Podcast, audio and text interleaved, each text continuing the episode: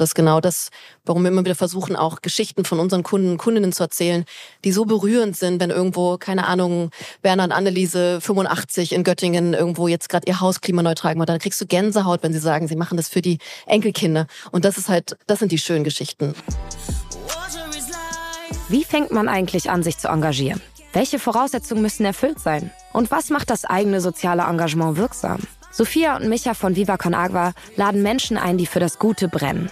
Sie sprechen über Female Empowerment, Klima, Menschenrechte, Sport, Gaming, Festivals, Kunst, Musik. Vor allem aber über die Frage, wie kann ich etwas bewirken? Viel Spaß beim Zuhören von Viva la Social.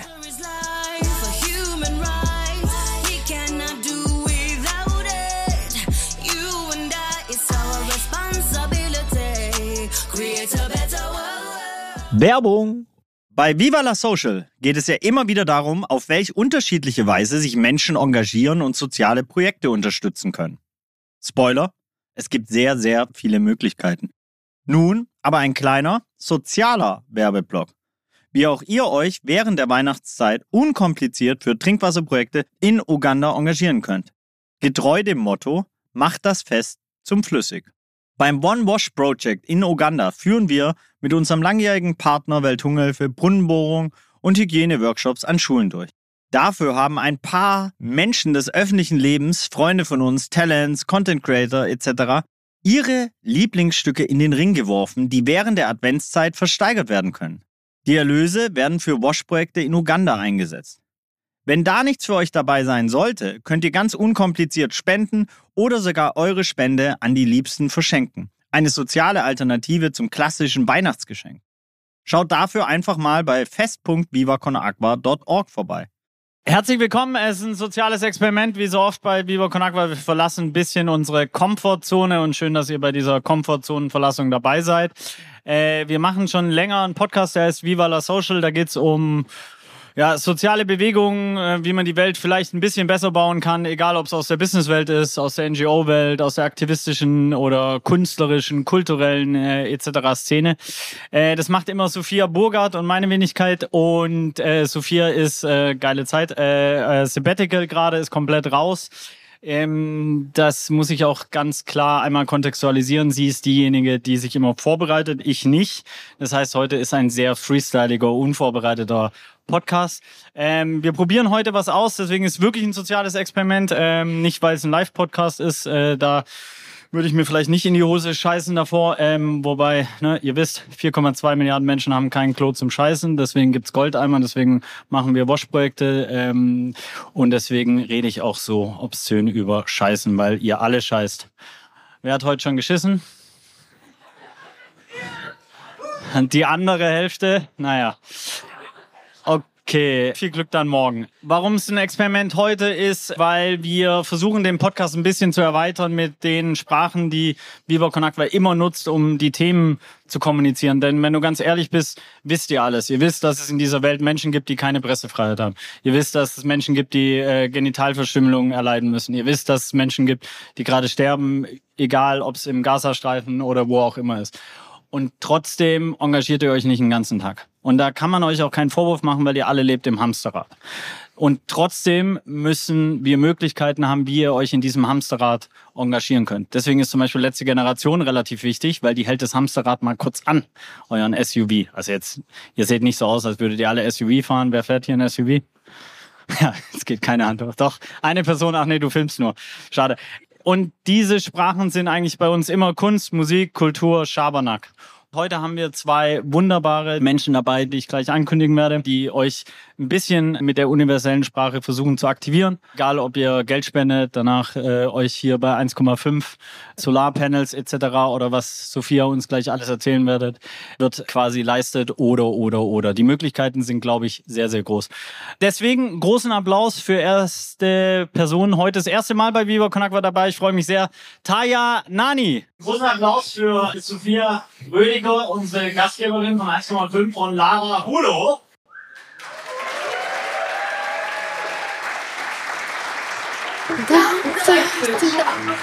Aber nicht so gerne wie ich. So, ich habe ja schon gesagt, ich bin nicht vorbereitet, aber meine Kollegin hat mir ein paar Fragen geschickt. Ich pack die mal da runter. Vielleicht holen wir die später raus. Lara, du hast gerade gesagt, äh, vielleicht kennt ihr den Song. Ähm, warum war das die Einlaufmusik? Was hat es mit dem Song auf sich und wer bist du?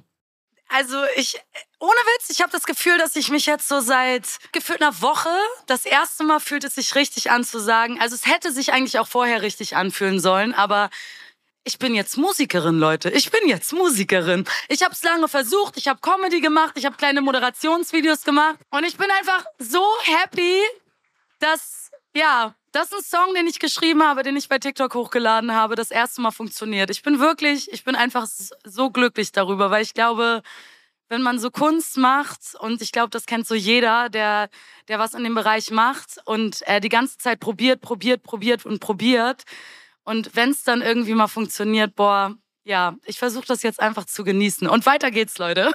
Ja, ich bin Lara. Geil. Und danke, äh, dass ich heute hier sein darf. Voll gerne. Äh, das ist ja ein Live-Podcast, deswegen gerne Handy auf äh, Flugmodus äh, oder äh, zumindest stumm schalten. Ähm, und Lara, wie lange hast du gebraucht, um das sagen zu können? Weil das heißt ja quasi, du akzeptierst es, du gibst ja auch selber jetzt den Wert, du bist jetzt Musikerin, äh, du machst das jetzt richtig. Wie lange äh, war der Weg bis dahin? Naja, ich glaube, dass ich es hätte schon früher sagen sollen. Und ich glaube, genau das ist das Problem an der Musik, dass man erst das Gefühl hat oder gesellschaftlich das Gefühl hat, als Musikerin anerkannt zu werden oder als Musikerin gesehen zu werden. Und dadurch sieht man sich dann auch erst als Musikerin, wenn es halt funktioniert und wenn es irgendwie von außen anerkannt wird. Und äh, ich habe so viele Kollegen und Kolleginnen, die so krasse Musik machen und ich finde, es sollte einfach viel, also weiß ich nicht, kleine Künstler und Künstlerinnen sollten viel mehr Bühnen gegeben werden. Es sollte viel mehr Support geben. Und äh, da muss ich auch einmal ganz kurz sagen an der Stelle, Viva Con Aqua, so, du warst immer da und du hast irgendwie immer an mich geglaubt, obwohl, ja, obwohl ich immer jemand war. Ich war ja immer irgendjemand, aber so, genau, aber gesellschaftlich ist man halt immer jemand, wenn irgendetwas funktioniert und auf einmal so, oh, hi Lara. I don't know. Ist das richtig? Ja, ich weiß nicht. Ja. Es gibt hier kein richtig und kein falsch. Okay, okay. Das ist mein Ta erster Podcast, Leute. äh, Taya, wie war das bei dir? Äh, wann hast du dich Comedian genannt oder Stand-up-Comedian? Also betitelst du dich so? Ja, ich, ich sag immer erstmal, ich bin Lehrerin. So, damit erstmal ein Gespräch aufgebaut. Schublade. Direkt erstmal so und dann hast du auch immer noch Leute, die sagen so, oh, Ne? Also so viele, die mit Schulzeit immer so, oh, Lehrerin, so, oh Gott. Aber ich sage immer erstmal, ich bin Lehrerin und äh, dann jetzt so langsam, ich glaube auch erst so seit ein paar Monaten, wenn so die ersten größeren Aufzeichnungen kamen, habe ich angefangen zu sagen, ey, ich mache noch was anderes. Ja. Ohne mich zu schämen. Wie witzig finden dich deine Schülerinnen und äh, probierst du da, also weil rein theoretisch, also von Felix Lobrecht zum Beispiel weiß ich, dass er dann immer in kleine äh, Stand-up ähm, äh, Comedy-Shows quasi geht und sein, sein, seine großen Bühnenshows testet und so weiter und guckt, welche Witze funktionieren. Machst du das bei den Schülerinnen? Auch, auf jeden Fall. Das ist die geilste Testbühne überhaupt. So, ich habe ja auch Unterricht an der Oberstufe. Das heißt, die sind irgendwie zwischen 15 bis teilweise 21. Auch Publikum eben mega. Die Testbühne ist total geil. Und die sind auch richtig ehrlich. Also die spiegeln das auch richtig wieder und sind gnadenlos ehrlich und sagen dann auch so, nee, das war, das war jetzt scheiße. Also kriegt man so zurück von denen, das ist in Ordnung. Dickes Fell ist also da. Sophia, jetzt eigentlich zur Gastgeberin, aber Lara kam so enthusiastisch rein, deswegen äh, das, ich die, das sei ihr gegönnt. Sei ihr immer gegönnt, genau, sie ist einfach so ein freier Vogel und so soll sie bleiben. Was äh, hast du machen müssen, um in die Position zu kommen, in der du jetzt bist? Wow, das ist jetzt eine omnigalaptische Frage ja. ähm, und ein lang, äh, das können wir jetzt eine Stunde darüber reden, wo, warum ich hier bin. Ähm, lass es ganz kurz machen. Ähm, es war ein geiles Kennenlernen eigentlich bei der OMR, ähm, wo ich Philipp kennengelernt habe. Und danach ist man immer wieder. Letztes Jahr? Genau, genau. Okay, und dann ähm, haben wir immer mal wieder geschrieben. Ähm, ich bin einfach in Kontakt geblieben und dran geblieben und fand dieses Unternehmen so geil, fand einfach geil, was wir hier machen. Ich glaube, wir sprechen darüber gleich nochmal. Äh, fand die Brand einfach so gut und dachte so, da will ich meine Lebenszeit investieren. Da habe ich Bock drauf. Und du hast gerade so nach Rollen gefragt und wann man sich irgendwie benennt. Hm, ich glaube, wir, oder ich mag gar nicht so in Rollen sagen, wer ich jetzt bin, was ich hier mache, sondern wir sind alle hier Klimahelden, die bei 1,5 arbeiten und wissen einfach, wo wir sehr gezielt unsere Lebenszeit einsetzen. Und da weiß ich, bin ich genau jetzt am richtigen Platz. Und ja. Und deine Rolle ist aber CMO. Chief Marketing Officer. Exakt. Ich habe ja das große Glück, exakt große Glück, mit dem Team und den Teams die Geschichten nach draußen zu erzählen, zu zeigen, was wir Geiles machen, die Produkte nach außen zu bringen, weil wir wissen, es ist immer noch ein sau erklärungsbedürftiges Produkt. Ja, du hast vorhin ein bisschen genannt, du hast PV genannt. Wir machen noch ein bisschen mehr bis Charging, Wärmepumpe. Ihr seht so ein bisschen hier was im Hintergrund im Showroom.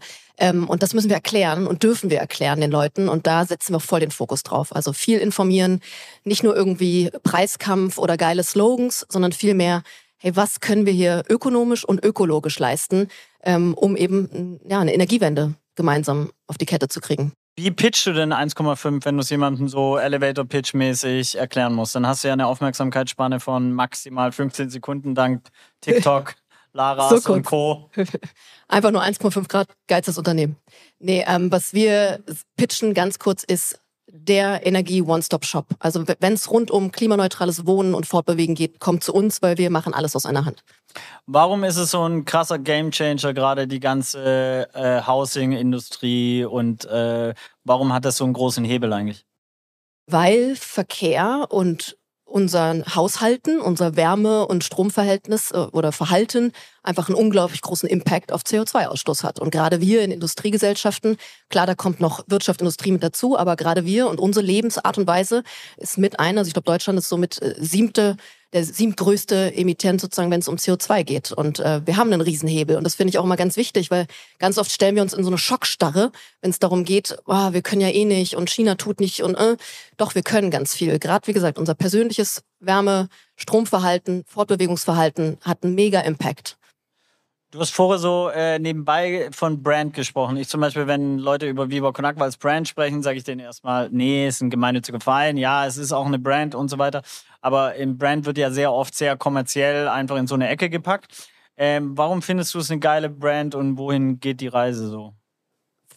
Voll, weil ich erstmal würde ich dir zustimmen, was du sagst. Ähm, warum uns Brand aber schon so wichtig ist, hat so, würde ich sagen, drei Elemente sind. Zum einen verstehen wir uns mit der Brand und der Unternehmung als eine Bewegung. Also 1,5 Grad beginnt erst. Ich meine, wir sind gute zwei Jahre alt, aber ähm, wir sind eine Bewegung. Wir wollen jeden und jede mitnehmen auf diesem, auf diesem, auf diese Energiewende. Punkt Nummer eins. Deswegen ist einfach ein, eine Brand ist was, was Identifikation und Verbindung, Kohäsion stiftet. Ja, das ist das eine. Dann das andere, ähm, was bei uns so wichtig ist. Wir arbeiten ja dezentral mit den Meisterbetrieben zusammen. Und diese gemeinsame Marke schafft einfach auch nochmal hier einen Verbund von einer Unternehmensgruppe, weltweit, inzwischen bis nach Australien. Deswegen ist das auch wichtig. Und das Letzte irgendwo, ähm, da würde ich nochmal sagen, ist Brand ja nicht immer negativ irgendwo zu verstehen, ähm, weil am Ende, habe ich gerade schon gesagt, braucht es einfach eine Identifikation mit dem Thema. Und wir wollen die besonders modern aufladen, frisch aufladen, positiv aufladen, weil da sagen wir, braucht es gerade einfach die Narrative in der Energiewende. Die sind so oft so zerstörend, weltuntergangs, lamentierend ähm, und eben nicht positiv, äh, motivierend, junge Menschen auch irgendwo attraktivierend. Und das soll es genau schaffen. Deswegen auch diese Farbe, das Lila, ne? Aubergine. Aubergine.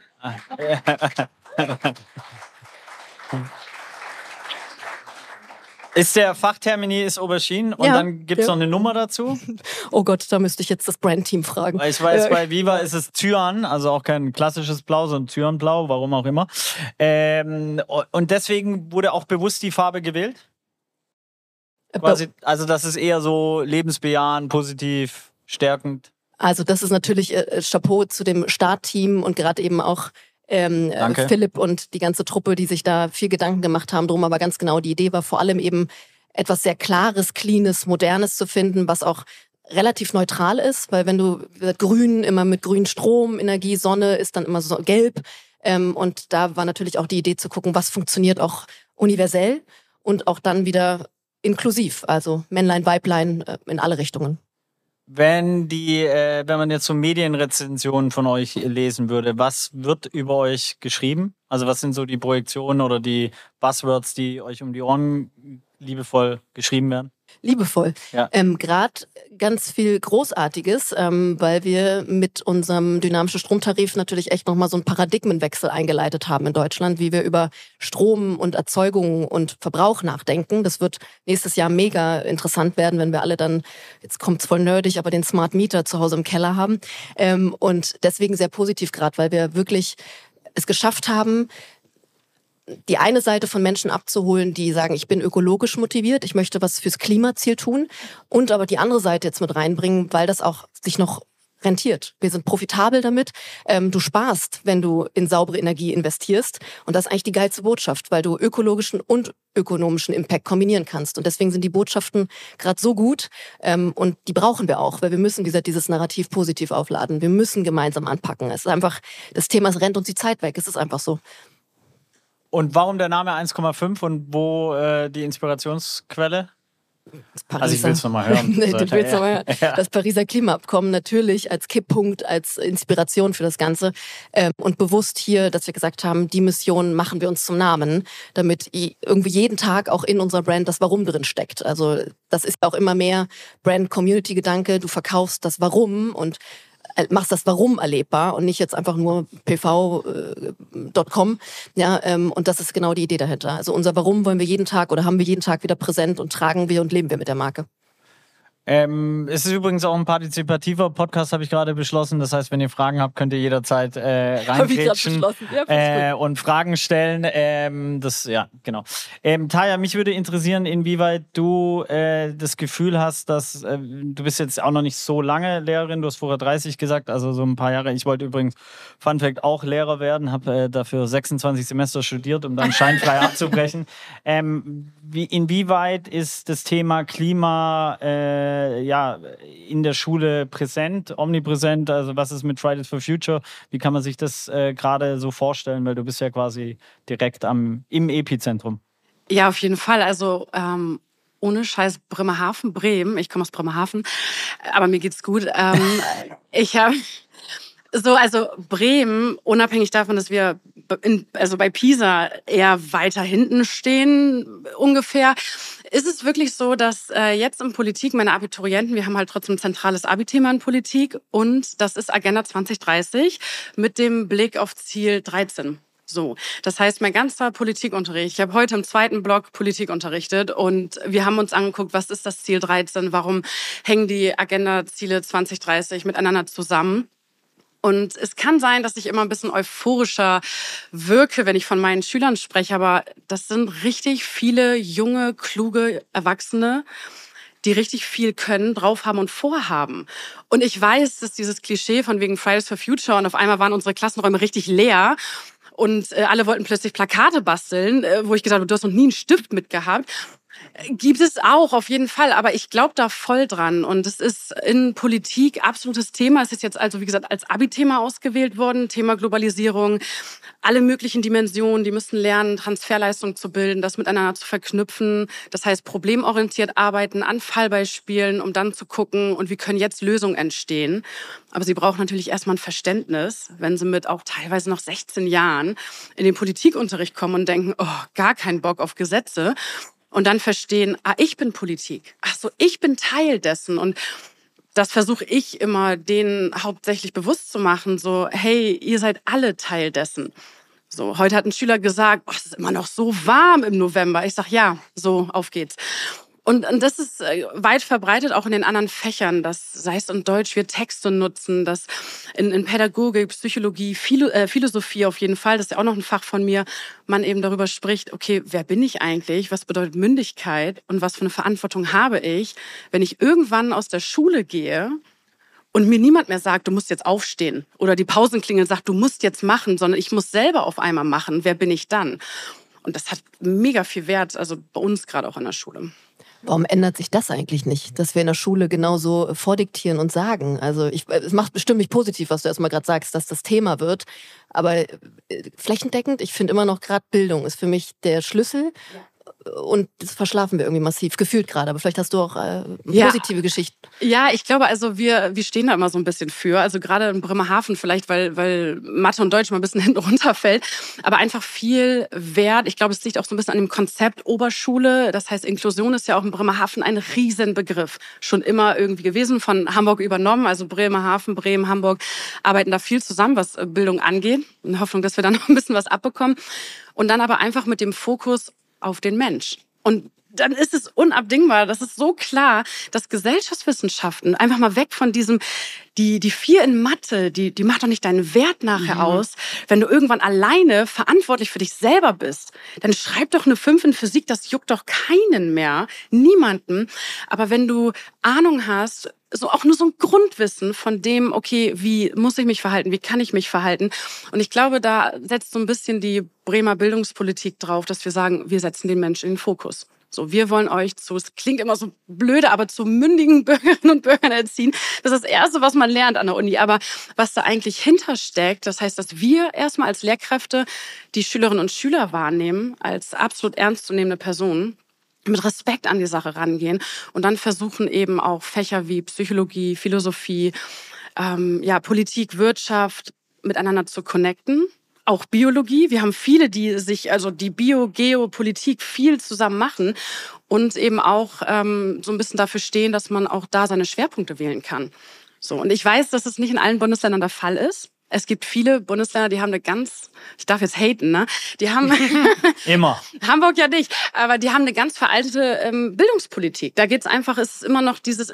Ich persönlich bin auch nicht so, okay, schafft die Noten ab, jeder kann machen, was er will. Das wäre ja wieder ein Zeichen dagegen. Also es geht einfach darum, Verantwortung zu vermitteln und dass Kinder auch einfach lernen, irgendwie wofür sie etwas lernen und nicht einfach nur okay, ich lerne einfach nur für die Note, ich lerne einfach nur für meinen Abschluss, sondern wofür lerne ich gerade etwas? Und dass es irgendwie auch was mit der eigenen Lebenswelt der Kinder zu tun hat. So. Ja, das geht ja, ja, also das ist das Erste, was man, also was auch in Bremen oder Hamburg gelehrt wird, ist Didaktik. Und es wurde immer gesagt, egal was ihr im Unterricht macht, verknüpft es mit der Lebenswelt. Guckt euch an, wo die herkommen. Wenn die aus sozial schwachen Haushalten kommen, und in Bremerhaven sind das sehr viele, ähm, dann guckt, wie das dieser Gedanke an, okay, Wasser, Klimawandel, das ist für die erstmal hinten dran, wenn die nach Hause gehen und sozial ganz andere Probleme haben. Dann ja. setzen die sich nicht freiwillig dahin. Dafür sind wir dann da. So. Und selbst wenn du in Deutsch in der siebten Klasse das Plusquam-perfekt durchnimmst, dann kannst du Beispielsätze nehmen, die irgendwas mit Klima zu tun haben. Klingt erstmal ganz banal, aber wenn die 13 sind, dann schwappt da auch schon was rüber. Wie viele hier im Raum wissen, was das Plusquamperfekt ist und können es erklären? können, können wir konjugieren.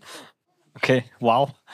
äh, äh, wie schafft man es denn, mündige Bürger und äh, Bürgerinnen wirklich und wie viele kennst du? Also was ist deine äh, Quote wahrscheinlich, die du raus und wie viele, wenn du in eine Bar gehst, denkst du, oh geil, du bist aber ein mündiger Bürger und kein völliges Opfer? Also, das erste, und ich weiß, es klingt so wahnsinnig pädagogisch, aber es macht Sinn. Das erste ist, wie kommunizierst du eigentlich? Und das hört sich so blöde an, aber kann ich zuhören? Und, das, das, und ich mache das mit Oberstufenschülern. Denkt die, warum machen wir das jetzt? Kann ich richtig zuhören? Ja, ja, erzählen Sie mal. Ich höre schon irgendwie zu und schreibe auf meinem iPad mit. Nee, zuhören bedeutet ja, das, was jemand anderes sagt, zu verstehen und nachzufragen und erst dann, wenn deine Position vielleicht gefordert ist, auch dann was dazu zu sagen. Also erstmal dieses banale Zuhören und zu sagen, ah, okay, und dann im zweiten Step zu sagen, was ist meine Meinung? Das heißt, mündige Bürgerinnen ist ja immer so der Punkt, habe ich eine Meinung, die ich vertreten kann? Und ganz, ganz wichtig, und da, da lege ich so viel Wert drauf, ist, kann ich die begründen? Kann ich das begründen? Und dann verhindert man vielleicht auch falsches Wählen oder man verhindert also einfach nicht mit der Masse nur mitzugehen, sondern zu sagen, warum gehe ich mit? So. Okay, alle haten gerade irgendwas oder irgendein TikTok-Trend kommt. Das ist, das ist mein Alltag in der Schule. Aber dann zu sagen, okay, warum? Immer diese Frage nach dem Warum. Und ich, ich glaube, ich, ich traue das auch ganz vielen erwachsenen Menschen zu. Ey, und das, das, was du gerade auch gesagt hast, so mit Social Media, das ist ja genau das Problem, dass wir teilweise denken, so, okay, eine Person postet etwas, die wir irgendwie toll finden oder die wir anhimmeln und ohne uns selbst mit diesem Thema auseinandersetzen zu setzen, reposten wir irgendwas, aber auch blind, ohne dass wir überhaupt irgendetwas, also irgendwas zu dem. Oh Gott, das ist so aufregend. Davon würde ich dir ab jetzt abraten, wenn du in der Öffentlichkeit stehst. Ja, natürlich. Blind reposten. Ja, aber ich glaube, ich glaube, das tun total viele und ich glaube, das tun tatsächlich auch Leute, die an der Öffentlichkeit stehen, weil dann haben die irgendwie ihre ihre Vorbilder, bei denen sie auch wissen, ey, das sind Leute, die posten Sachen und ich weiß, dass deren Meinung, dass sie eine gute Einstellung haben. Und trotzdem finde ich, sollte man sich mit Themen auseinandersetzen und dann reposten. Erstmal sagen so, okay, ich ich setze mich damit auseinander. Ich gucke erstmal, was bedeutet das für mich? Bin ich der Meinung? Und dann, und dann auf Social Media posten. Und ich glaube, ich weiß nicht, es gibt Menschen, die haben ein Bewusstsein dafür, aber natürlich für für einige Leute, also Ach Gott, ich, es ist so aufregend. Hast du aber recht. Und da leben wir beim Klimaschutzthema genauso. Ist genau ja. das, du hast gerade was Schönes gesagt, nämlich dieses Begründen. Und wenn du vorhin über Marketing geredet hast, ist es genau was, was unser Team auch voll treibt. Wir schreiben nicht nur drauf, wir machen jetzt hier den grünsten Strom oder so, sondern wir erklären ganz viel und sagen, warum ist das so? Genau, du sagst das Warum, damit wir erreichen und sagen, hey, das sind die Gründe dafür. Informier dich und wir sind auch absolut happy und d'accord damit, wenn du dich für was anderes entscheidest. Aber informiert euch. Und das ist genau das Credo für alles, was wir irgendwo gerade tun weil ich glaube, so wird es auch richtig geil und glaubwürdig. Und ja. Aber bist du wirklich happy, wenn sie sich für die asoziale Variante entscheiden? Also Natürlich wenn, nein. Und wir ja, sind ja auch die also Besten. Also Aber wenn unsere Gründe gut sind, dann sind wir auch die Besten einfach. Schaff ja, die guten Argumente, dann ist gut aber das ist, finde find ich schon etwas Spannendes, weil in, in vielen Industrien, in denen wir jetzt mittlerweile auch tätig sind, gibt's ja, gab es davor gar keine soziale Alternative und Viva ist dann mit dem Wasser, ich meine, trinkt Leitungswasser, sage ich jedes Mal und so weiter, aber dann hast du halt die meisten anderen abgefüllten Flaschenwasser sind halt irgendwelche Globals, ähm, die halt äh, Privatisierung von Wasser machen. Äh, machen. Und ich, äh, je älter ich werde, umso weniger kann ich es akzeptieren quasi, weil ich denke so, ey, es ist doch eigentlich ist doch völlig klar, es gibt ein soziales Wasser und ein asoziales Wasser. Warum gibt es überhaupt noch das asoziale Wasser und wie müsste sich auch die Wirtschaft, weil ihr natürlich schon so Einhornstatus, ne, in diese ganze, da schon nochmal in andere Sphären auch und Welten vor. Was muss sich in der Businesswelt wirklich verändern, damit äh, da ja neues Verständnis äh, entsteht, wie man auch Unternehmertum leben kann? Also ich glaube voll, dass wir auf jeden Fall auf der Interessenlage, es braucht neue KPIs an der Stelle. Wenn es immer nur höher, schneller, weiter ist und wir das so weiter treiben und auch uns natürlich als Startups in so eine Spiralen bringen, wir nutzen die Systeme ja gerade auch und auch erfolgreich. Ähm, und dennoch glaube ich, auf lange Sicht braucht es, wenn wir mehr von diesen nachhaltigen Geschäftsmodellen auch haben wollen, die tragen und die, die funktionieren, wirksam sind, braucht es auch neue KPIs. Und da muss eben genau auch sowas wie ein CO2-Impact, muss ein festes KPI werden im Set. Wird's ja auch immer mehr. Ähm, die Gefahr ist nur immer, und das tun wir gerade in Deutschland immer sehr gut, wir verstehen das dann und dann setzen wir irgendwie ein Reporting drauf. Und dann sind alle Firmen nur noch damit beschäftigt zu reporten, stellen hunderte von Leuten ein und es geht nur noch um ESG-Reportings. Und damit lähmen wir uns ja auch wieder und kommen eigentlich nicht in die Aktivität. Und wir sagen ja immer so mit Hashtag einfach machen.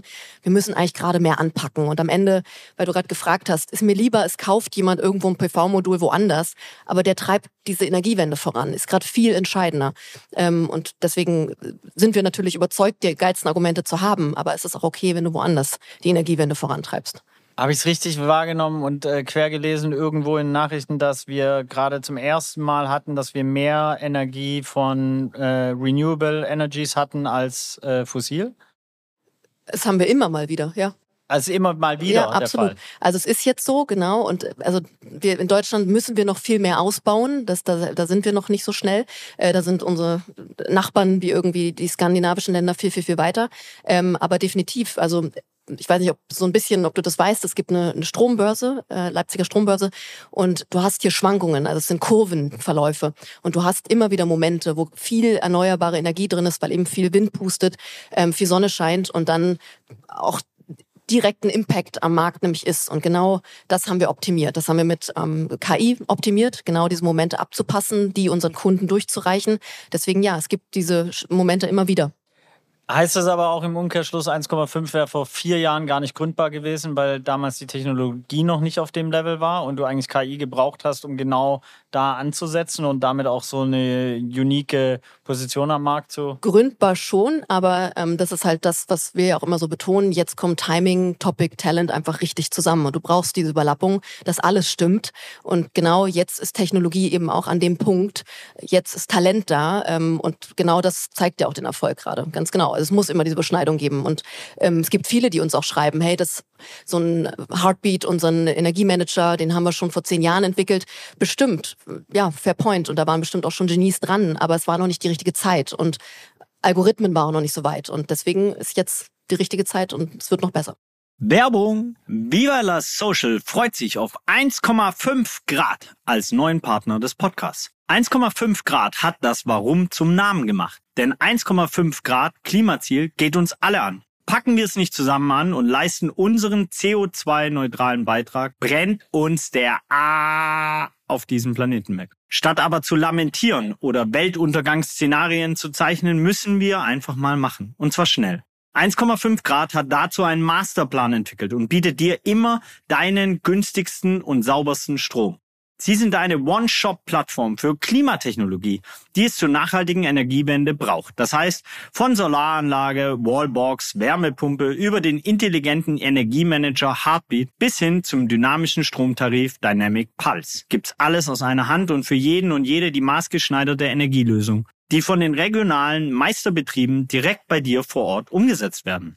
1,5 Grad macht's als europäischer Technologiemarktführer möglich. Ein Leben im Takt von Wind und Sonne. Living on Wind and Sunlight for free. Was ist dein persönliches 1,5 Klimaziel? Starte noch heute mit einem CO2-neutralen Leben und erfahre mehr unter www.1,5grad.com.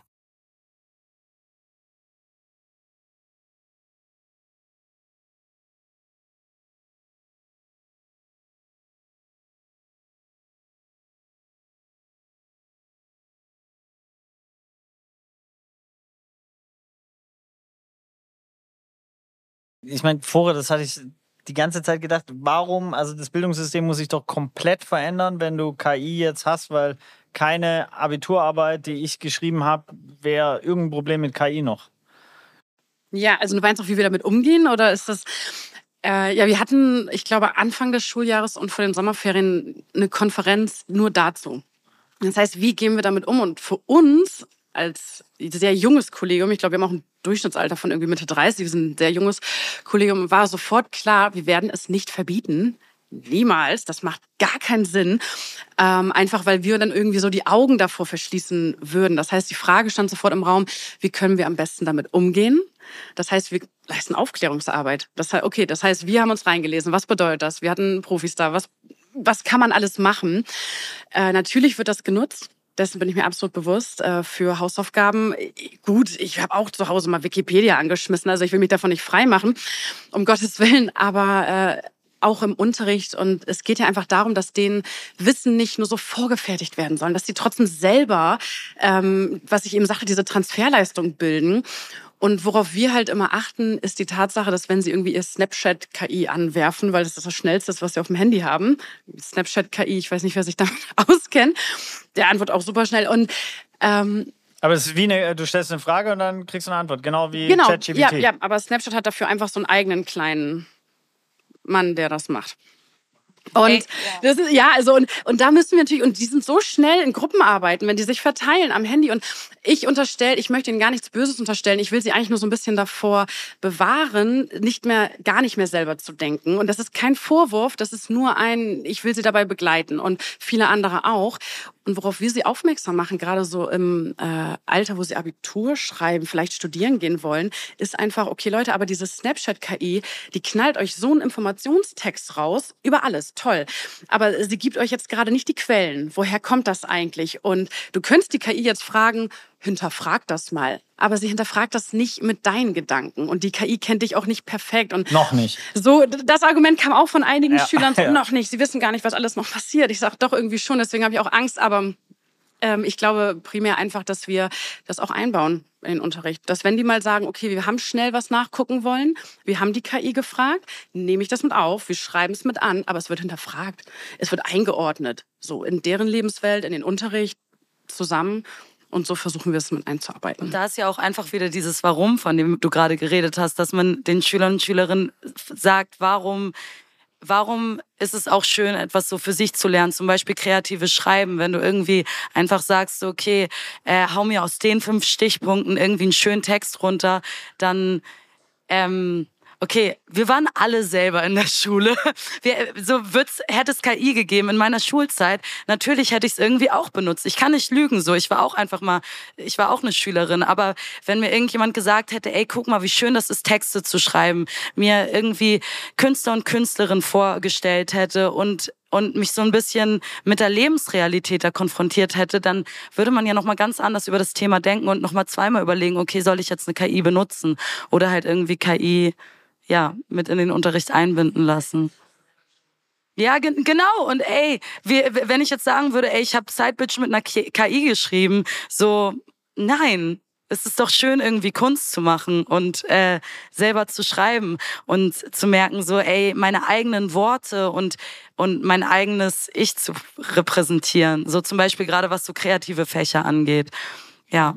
Aber wenn gerade bei Songtexten, es wird ja auch schon KI genutzt für Songs. Es gibt auch schon, glaube ich, 10, 20 Prozent KI äh, programmierte Musik auf Spotify oder so und es wird eher zunehmen, als dass es weniger wird wahrscheinlich. Ähm, ganz oft äh, schreibt man ja quasi nicht alleine, sondern mit einem Buddy oder irgendjemanden, mit dem man das gut schreiben kann. Du schreibst ja. alles alleine? Also das Ding ist, es kommt ja immer darauf an, aus welcher Intention man herausschreibt. Schreibst du einen Song, weil du jetzt sagst, ich will einen Hit schreiben, oder schreibst du einen Song, weil du zum Beispiel deine Gefühle verarbeiten willst? Und wenn ich zum Beispiel schreibe, ich mache das nicht, weil ich irgendwie will, so, oh, ich muss jetzt den krassesten Song schreiben, sondern weil ich ich schreibe, weil ich dann in mein Gefühl komme, weil ich dann meine Gefühle verarbeite, weil ich dann Situationen verarbeite und ich hätte dieses Ventil nicht, wenn ich einfach irgendwie Song, also wenn ich äh, Worte in eine KI tun würde. Und ich bin gerade so happy. Ich glaube, so beim Songwriting ist für mich so, ich muss mit Leuten in einem Raum sein, mit denen ich mich wohlfühle, mit denen ich irgendwie auf einer Welle bin. Die habe ich jetzt derbe gefunden. Grüße an Henrik und die Jungs aus Berlin. Also es ist irgendwie, ich bin, ja, für mich ist so Musik nicht, deshalb, ich verstehe, wenn man vielleicht irgendwie unter Druck schnell einen Song schreiben will oder es kommt halt, glaube ich, einfach immer aus der Intention heraus. Ich verurteile das nicht, äh, wenn Leute mit einer KI Songs schreiben. Aber es würde mir das nicht geben. Also ich, ich mache nicht ja, es klingt weird, aber ich mache Musik aus viel, unterschiedlichen Gründen oder ich schreibe Texte aus unterschiedlichen Gründen oder ich denke mir Ideen aus aus unterschiedlichen Gründen, weil es mir einfach Spaß macht, weil der Prozess halt auch Spaß macht und weil der Prozess mir was gibt. Und ich finde, eine KI ist halt immer sehr ergebnisorientiert. Und das ist halt das Ding. Genauso wie Schreiben. Ey, was macht es mit mir, wenn ich jetzt irgendwie eine Geschichte schreibe oder eine Kurzgeschichte schreibe und vielleicht mehr auf den Prozess gehen und auf Gefühle gehen und ja, genau. Und KI ist halt so, ey, ich gebe irgendwelche Worte ein, damit ich ganz schnell das Ergebnis kriege. Und ich glaube, das ist das Ding, dass wir halt viel mehr lernen müssen, vielleicht den Weg zu genießen und das halt auch in kleinen Dingen wie Schule, wie Lernen, wie, dass man das Tun genießt, während man lernt, während man, ja. Du hast vorher gesagt, dass es geil gewesen wäre in der Schule, äh, wenn dir Künstlerinnen, Musikerinnen vorgestellt worden wären. Ne? Also so der Werdegang. Würdest du mal für junge äh, ähm, Menschen offerieren, was dein Werdegang war, der dich dann zur Musikerin gebracht hat? Das ist mein Ziel, super, super gerne, weil es passiert einfach, es passiert einfach viel ich glaube, dass es einfach sehr, sehr viel mit Bauchgefühl zu tun hat. Und ganz oft hört man nicht auf sein Bauchgefühl. Und das will ich immer wieder Leuten sagen. Ey, arbeitet mit Leuten zusammen, mit denen ihr ein gutes Bauchgefühl habt.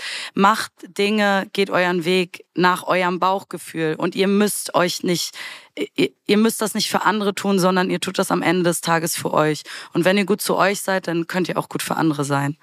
Mic drop. Ja. Äh, ist es was, was im Management, Sophia, auch äh, viel mehr eigentlich neben KPIs heißt Key Performance Indicators oder so, ne? Also so ein klassisches Buzzword aus dem Managementwelt müsste es eigentlich nicht sowas für die Intuition auch geben und für die anderen, was du vorher schon, Ökokalkulation, dies, das, die Themen, die du aufgemacht hast, aber quasi für Managerinnen, dass es vollkommen okay ist, aus einer Intuition heraus zu agieren, aus Gefühlen und äh, nicht nur eben aus dieser klassischen objektiven äh, Zahlen-driven Welt? Ich würde sagen, es braucht beides. Ähm, es braucht wirklich beides. Und das ist auch schon äh, so, also seit vielen Jahren ja schon, dass immer mehr auch Firmen gerade in die Richtung auch Führungskräfte schulen, dass es Trainings gibt. Es ist halt ultra schwer in den meisten Systemen und deswegen ist auch hier wieder guckt selber, wo wollt ihr eure Lebenszeit reinstecken. Und das ist genau das, was ganz viele, wenn du fragst, bei uns in den Teams halt sagen, den Place habe ich gefunden. Du hast gesagt, du hast dein Team gefunden, Musik zu machen. Wir haben unseren Place gefunden, wo wir gerade sagen, wir wissen, als Klimahelden treiben wir das Thema voran und fühlen uns genau da wohl und können beide Sachen. Wir können reporten und es muss, es muss, es muss um Zahlen auch gehen am Ende. Ne? Wir wollen alle was erreichen, wir wollen was umsetzen, ähm, wir müssen unsere gemeinsamen Interessen da auch äh, sozusagen in Ziele umformulieren, deswegen braucht es das. Und auf der anderen anderen Seite trotzdem im Raum zu lassen, dass jeder sich einbringt mit seiner Personality, mit den Stärken, ähm, da auch genau drauf guckt, dass wir das Puzzle-Piece auch wirklich nach Stärken aussetzen, ähm, aufsetzen und dass Intuition gelebt werden kann äh, und diskutiert werden kann dann auch. Ne? Ähm, das findet bei uns, also deswegen bin ich auch so begeistert hier zu arbeiten, findet genau den Raum. Und ich glaube, dass es mehr und mehr auch in großen Firmen den Raum hat. Die Schwierigkeit ist, wir haben gerade in der Vergangenheit, also rückblickend, du hast von nach Werdegang gefragt, ich war lange Zeit auch bei Mercedes im E-Charging-Bereich, ähm, haben Systeme geschaffen, die das eben nicht zulassen, weil die Belohnung immer für was anderes ist. Also nur für eben diese KPIs mit, äh, welche Zahlen hast du geliefert, wie viele Autos hast du verkauft und so weiter. Und das ist gefährlich, weil dann bringst du auf der einen Seite Führungskräften bei ähm, oder Managern, wie du sie gerade genannt hast, Managerinnen, mh, mm, ne, mach dich mal locker, sei mal intuitiver und so weiter ähm, und belohnst sie aber und bewertest sie in Zielsystem wieder nach was anderem. Und das wird am Ende wird am Schreibtisch sich nichts verändern. Und das ist immer super schwierig. Das heißt, wir müssen eigentlich viel mehr in die Systeme rein und müssen die verändern, weil wir die Strukturen gebaut haben vor vielen Jahrzehnten und ziehen die jetzt so rein in Herausforderungen, die einfach andere sind als damals. Und da ist, glaube ich, noch viel Arbeit, aber das können wir uns schon vorstellen, Systemarbeit, Strukturen umbauen, boah, ist einfach Pain in the ass. Absolut und dauert. Äh, wie macht ihr es bei euch? Also habt ihr eine Gemeinwohlbilanz, habt ihr eine Ökokalkulation? Wie äh, baut ihr euer Zielsystem? Weil ich glaube auch die Strukturen, also ihr verändert die Strukturen ja, indem ihr reingeht und eine Disruption in Business bringt, das es davor nicht gab. So, ähm, und dadurch kannst du leichter die Strukturen verändern, als wenn du innerhalb von Mercedes, was du gerade angesprochen hast, irgendwas verändern willst. Ciao. So, egal, selbst wenn du CEO bist, weil Zielsystem ist klar. Also das heißt, wie baut ihr diese äh, Zielsysteme und die Korridore, dass es da auch andere Narrative, andere Entwicklungen möglich wird?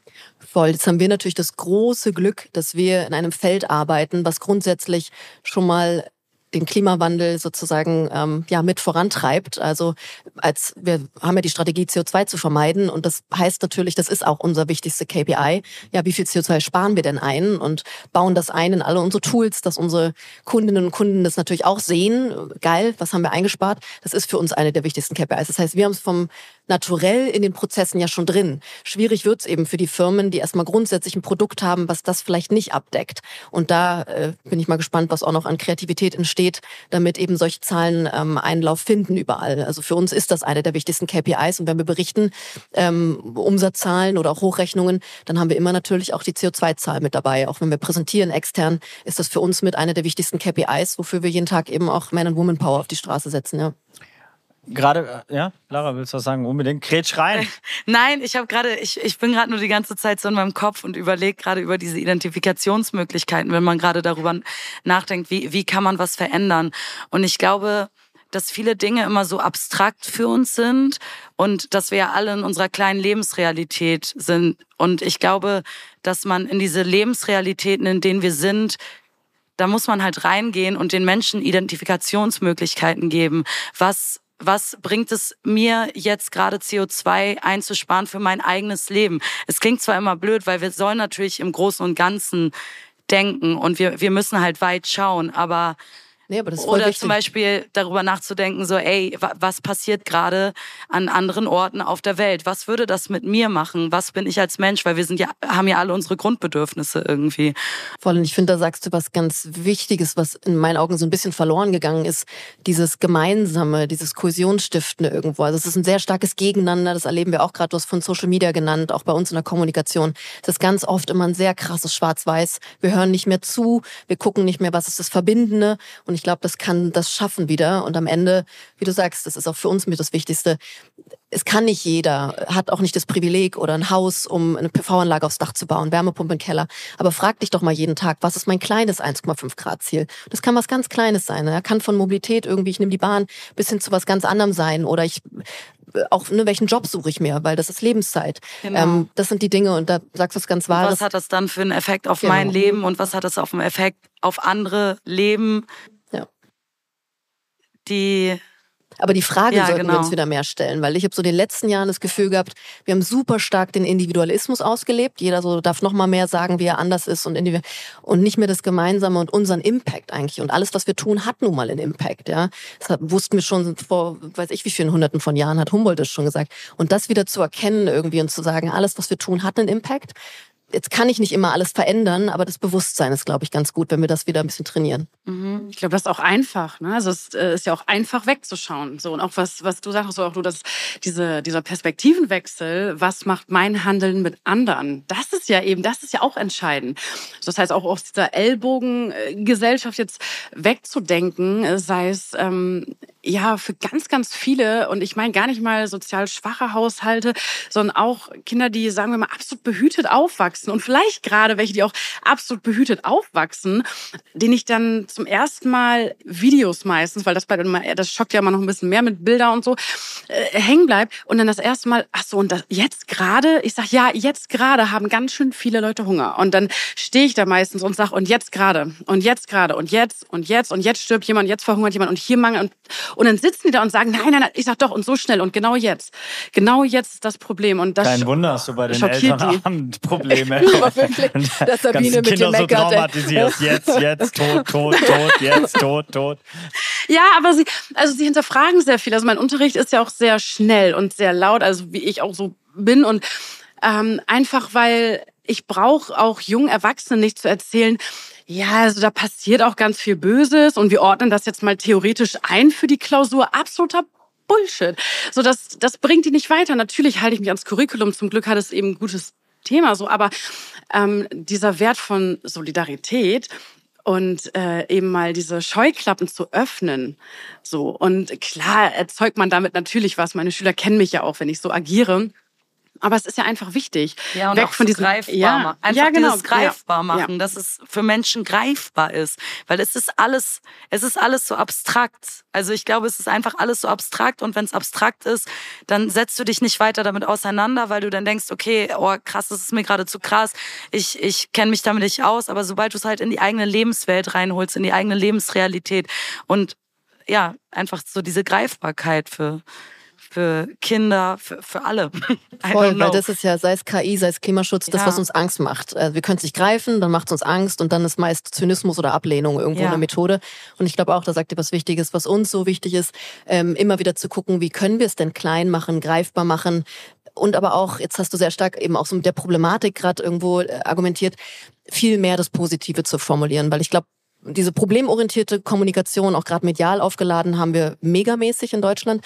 Das können wir sehr gut. Aber wirklich mal zu fokussieren, was sind denn die Lösungen? Wo ist denn viel Hoffnung? Weil am Ende ist, steckt halt da die geile Energie drin. Und das ist genau das, warum wir immer wieder versuchen, auch Geschichten von unseren Kunden, Kundinnen zu erzählen, die so berührend sind, wenn irgendwo, keine Ahnung, und Anneliese 85 in Göttingen irgendwo jetzt gerade ihr Haus klimaneutral gemacht Dann kriegst du Gänsehaut, wenn sie sagen, sie machen das für die Enkelkinder. Und das ist halt, das sind die schönen Geschichten. Und da motiviert's und kommt ins Leben, wie du sagst. Ich finde das gerade voll cool, was du gesagt hast mit diesen po positiven Formulierungen. Wie kann ich was verändern? Wie ja, weil wir, weil wir wirklich immer im Negativen reden. Und das ist auch oft berechtigt und auch, auch wichtig, die Dinge aufzuzeigen, die, die nicht gut, die nicht gut sind, weil es sind offensichtlich, ohne Witz, diese Welt, es passiert so viel, aber dann gleichzeitig zu gucken, so positiv, wie, wie positive Formulierung. Ja, sagt man ja auch immer, das Universum will positive Energie. Und ich glaube, ich glaube seit diesem Jahr ins Universum. Ich glaube, gerade wenn es so um Lösungen geht, also wenn man klar problemorientiert und natürlich ist das sehr radikal zu sagen und jetzt hungert jemand so. Irgendwo ist das ein kleiner Teil meines Unterrichts, was aber auch schön ist, wenn man zu den Schülerinnen und Schülern sagt, okay, jetzt seid ihr mal die Innovativen, jetzt macht ihr mal was und äh, googelt doch einfach mal wild umher, was gibt es denn eigentlich, um äh, quasi auch 1,5 näher zu kommen oder überlegt euch selber was. Ja, 1,5 Grad in Hamburg. Die haben, die haben, die haben so coole, ja, die haben, die haben so coole Sachen gefunden. Die hatten, glaube ich, ähm, gut im Bremerhaven fährt ein Wasserstoffbus und da waren sie natürlich sofort hin und Interview und klasse und toll. Sieht immer so aus wie so ein 70er-Jahre-Bus, also ganz niedlich. Und haben dann Sachen gesehen, okay, was wird aus dem Meer gefischt durch neue Technologien und was gibt es? Und da sind sie mit Freude bei. Ne? Also dann auch zu sehen, was, du hast absolut recht, das Positive. Sonst gehen sie auch aus der Schule und haben schon Burnout mit 17. Ne? Also das will ich auch nicht verursachen. Und deswegen super wichtig, ne? die Freude mitzutragen. Äh, eigentlich brauchst du mich gar nicht mehr. Also es ist ganz geil, so 20 Minuten gefühlt. Ähm, Du hast vorher von Lebenszeit gesprochen oder du hast sogar mehrfach gesagt. Das heißt äh, quasi Arbeitszeit, Lebenszeit ähm, und äh, letztes Jahr OMR. Das ist ja das Gleiche, oder? Also ich würde es gar nicht trennen. Ja, ist auf jeden Fall Arbeitszeit ist ein großer Teil der Lebenszeit. Also man kann es schon noch trennen. Also es gibt noch genau. Ich meine nur das Fall Lebenszeit. Du bei der Arbeit ist genau. es auch dann da tickt die Lebensuhr halt auch. Ja. Absolut. Deswegen glaube ich für mich, aber das sind persönliche Entscheidungen, auch nicht so an diese Work-Life-Balance, weil sonst packt man ganz viel Scheiße in Arbeit und den, das ist alles Gute und dann ist es kompliziert. Aber egal, das ist eine andere Baustelle. Ähm, was ich eigentlich fragen wollte, ist, weil bei OMR war ja letztes Jahr, als du dann quasi 1,5 auch kennengelernt hast und so weiter, die äh, wirklich sehr gute Rede von Cut the Bullshit von Luisa Neubauer, die ja auch gesagt hat, äh, jede, also eure Arbeit ist auch eine Wahl quasi. Also ihr geht wählen, wenn ihr bei 1,5 arbeitet oder halt bei whatever Industrie. Ähm, habt ihr Fachkräftemangel, über den ganz Deutschland klagt? Ist es für euch auch so schwierig, äh, Menschen zu bekommen? Nein, also ich würde auch sagen, Fachkräftemangel ist immer so die Frage, gibt es den wirklich, frage ich manchmal auch. Mhm. Ähm, also was wir eher in unserer Branche sehen, deswegen muss man es ein bisschen einordnen, ähm, ist eher ein, würde ich sagen, Wettbewerbsproblem. Und deswegen kommt, führt es mich jetzt nochmal zurück zu der modernen Marke. Ähm, wir haben eine Gesellschaft äh, immer mehr kultiviert, die irgendwie sagt, du bist was wert, wenn du studierst und dann gehst du zu den großen Big Four und machst PowerPoint oder gehst in Corporate, machst eine Karriere, Manager-Karriere, wie du gesagt hast, dann richtig geil. Wir haben aber entwertet zu sagen, Handwerker, macht doch mal einen Meisterbetrieb auf, gerade auch ne, wir Frauen, geht mal rein und macht doch irgendwie äh, einen Betrieb auf, Solar oder sowas. Und das fehlt. Wir verlieren so ein bisschen immer, unsere Branche ist immer noch super unsexy.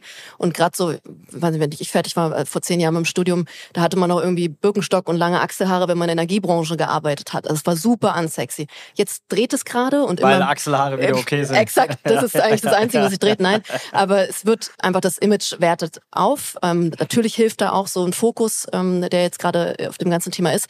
Und das ist eigentlich das, was wir noch viel mehr gerade schaffen wollen. Und ich glaube, uns gelingt sehr gut. Wir haben unglaublich viele Bewerbungen, gerade von wahnsinnig guten Talenten. Die brauchen wir auch genau jetzt. Und äh, deswegen glaube ich, das ist eher der Wettbewerb. Also wir verlieren dann gegen eben wieder ein großes Corporate oder gegen PPC oder weiß ich was. Und das müssen wir schaffen, dass die Brand so gut wird, dass junge Menschen dann irgendwann sagen, geil, ich möchte bei 1,5 arbeiten, weil und so weiter. Ja, krass. Äh, ich habe da, da, daran auch gerade gedacht, äh, während du das so gesagt hast, so, weil ich glaube, dass teilweise so, ich glaube, heutzutage hat so Arbeit auch ganz viel mit Lifestyle zu tun und den ich weiß nicht, das war gerade so ein Gedanke, den ich hatte. Gut, ein guter Gedanke. Oder? Also ja, deshalb äh, kommt es ja auch immer darauf an, wie, wie, wie Firmen oder Unternehmen oder genau nach außen wirken, damit, damit ihr quasi attraktiv seid für, Mitarbeiter und Mitarbeiterinnen. Ja, ich glaube, das ist gerade auch voll das Problem, äh, dass wir, glaube ich, eine Gesellschaft von sehr vielen Individual Individualisten sind und quasi oh Gott, es ist so weird, dass wir gerade einen Podcast machen und das wird wirklich aufgenommen. Können wir kurz diese Stimmung ein bisschen auflockern?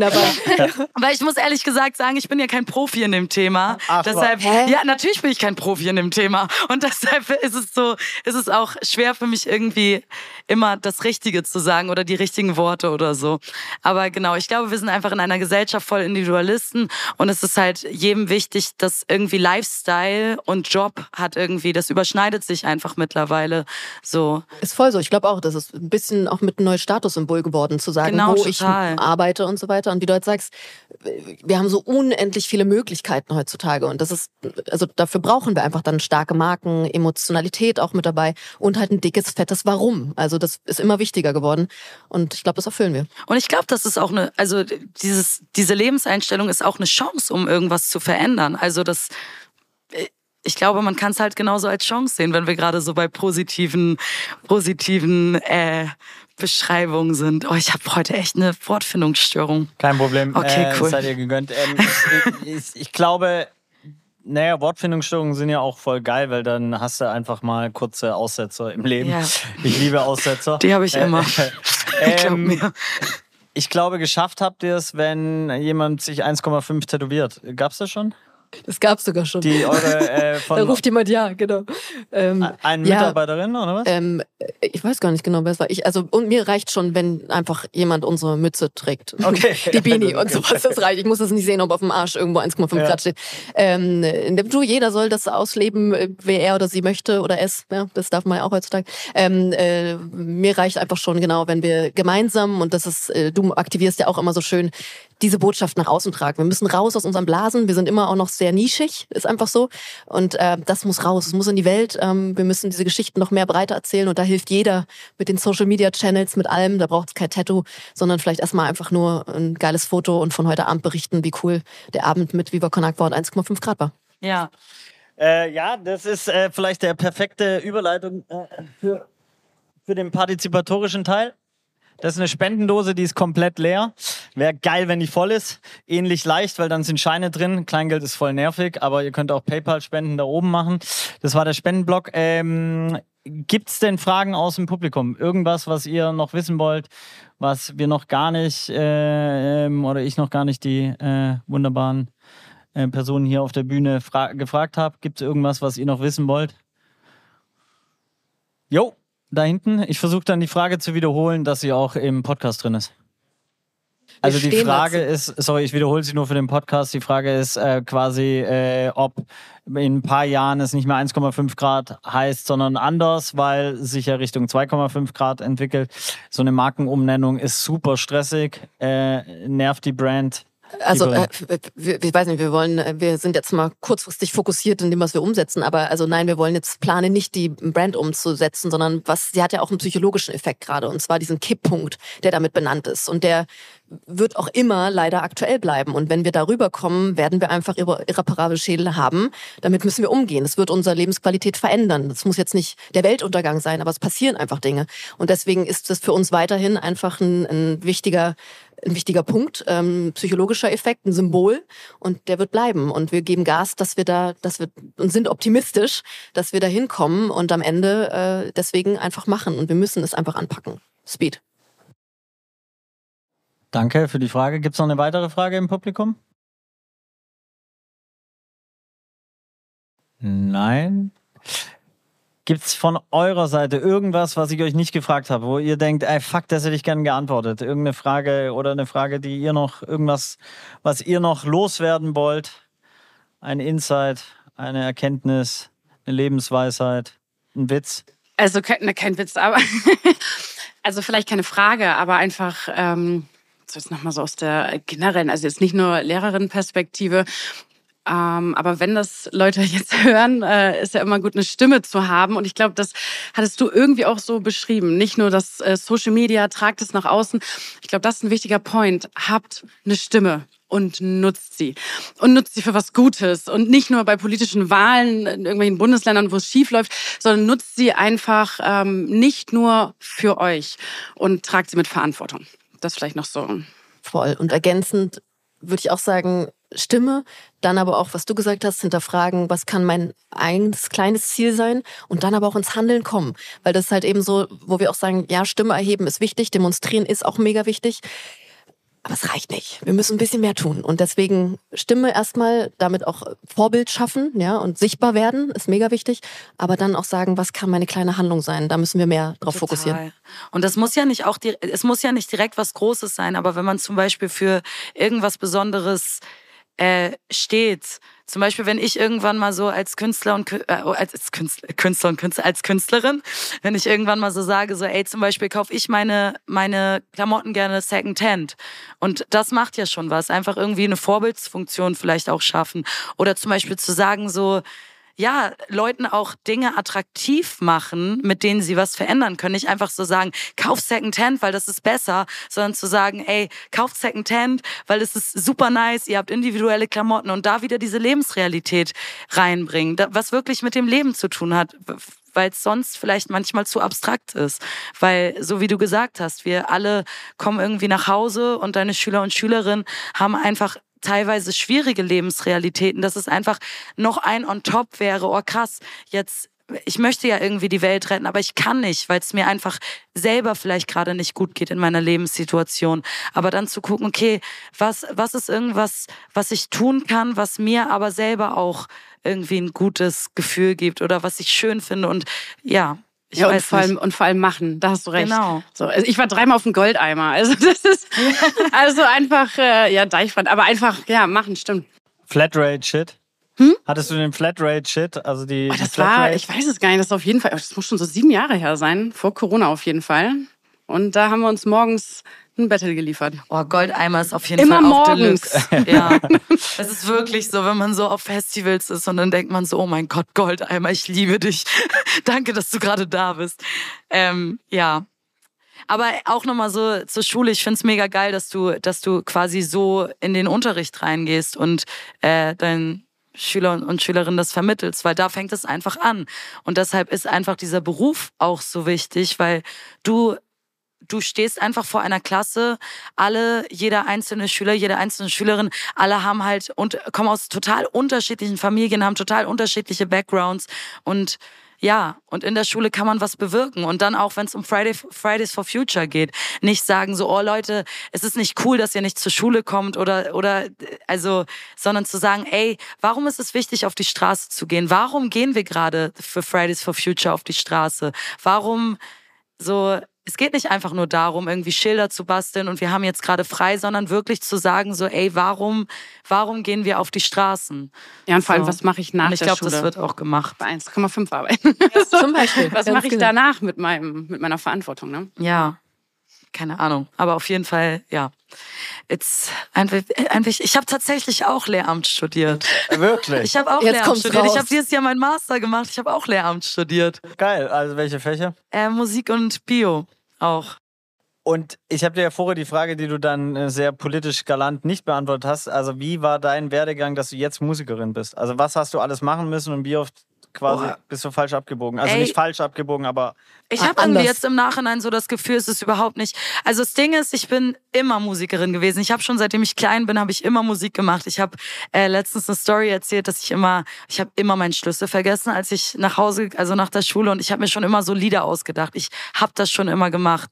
Mein Papa hat immer Gitarre. Lieder über das Schlüssel vergessen Nein, oder ich Lieder, habe einfach mir irgend- auf, auf irgendeinem, weil ich konnte ja kein Englisch, ich habe mir dann auf irgendeiner Sprache so Way we Lake und dann saß ich so im Garten und habe mir so Lieder aus einfach einfach irgendwie Lieder ausgedacht und ich hatte das schon immer in mir.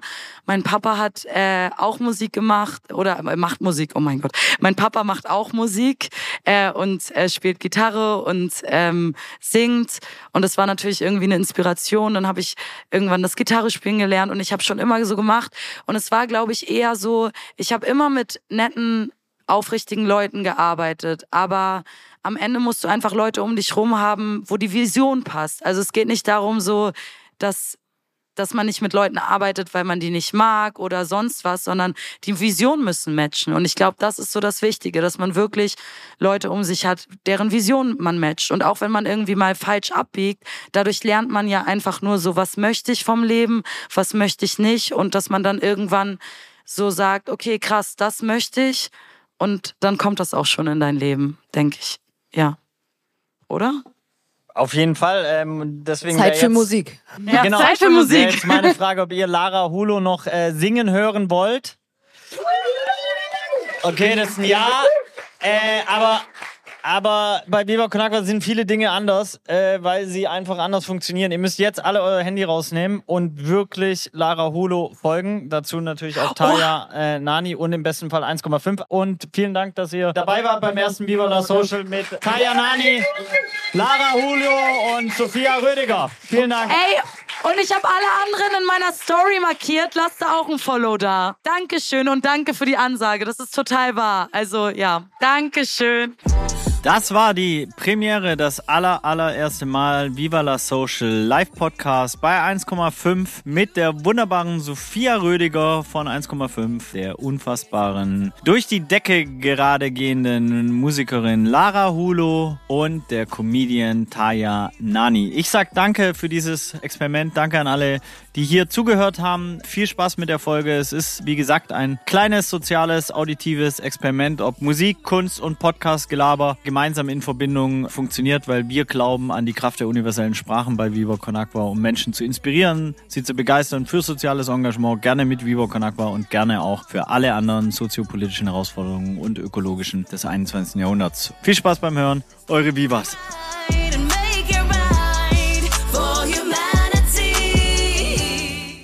Dieser Podcast wird produziert von Podstars